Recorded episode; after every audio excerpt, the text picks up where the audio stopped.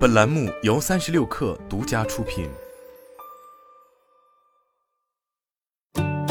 本文来自界面新闻，作者崔鹏。六月三十日，腾讯游戏下发内部邮件通知，对旗下天美工作室群旗下 J 三工作室进行调整，取消原天美 J 三工作室，成立天美 Y 一 Y 二 Y 三合记一工作室。据界面新闻了解。调整后，天美 Y 一工作室将负责自研游戏产品的开发和运营工作，主要包含《逆战》《使命召唤》手游等已上线射击类产品。天美 Y 二工作室将负责全球化多端自研游戏产品的开发工作，Y 三工作室将负责《穿越火线》IP 系列自研游戏产品的开发工作。在内部信中，腾讯游戏对新组建的 G 一工作室的定位是打造全球化原创 IP 的三 A 产品。工作室总经理由天美国际业务负责人高敏担任，其向天美工作室群副总裁季泽峰汇报，同时还分管天美工作室在北美地区的多个团队。前天美 J 三工作室总经理姚远将全面负责 Y 一工作室日常工作好团队管理，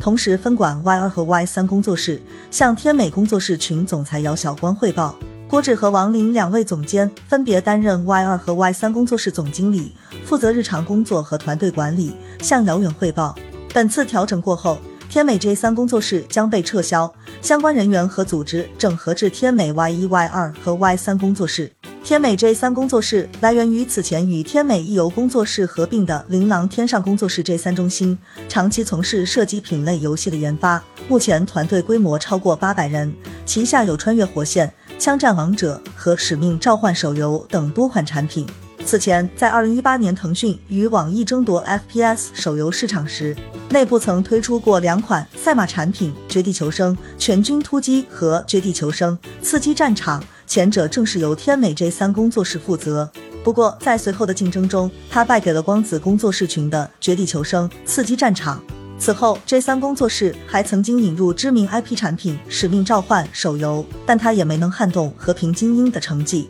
至此，虽然《王者荣耀》为天美拿下了 MOBA 品类冠军，但在 FPS 领域，天美始终被光子所压制。在整个腾讯公司寻求降本增效、精简边缘业务、聚焦核心业务的背景下，腾讯游戏同样在进行幅度不小的人员调整。本次天美工作室群拆分 J 三工作室为三个更小规模的工作室，一方面能精简团队规模，提高组织效率，减少执行层面的赛马内耗；另一方面也便于聚焦核心业务 FPS 品类，以及让出海业务的权责更加清晰。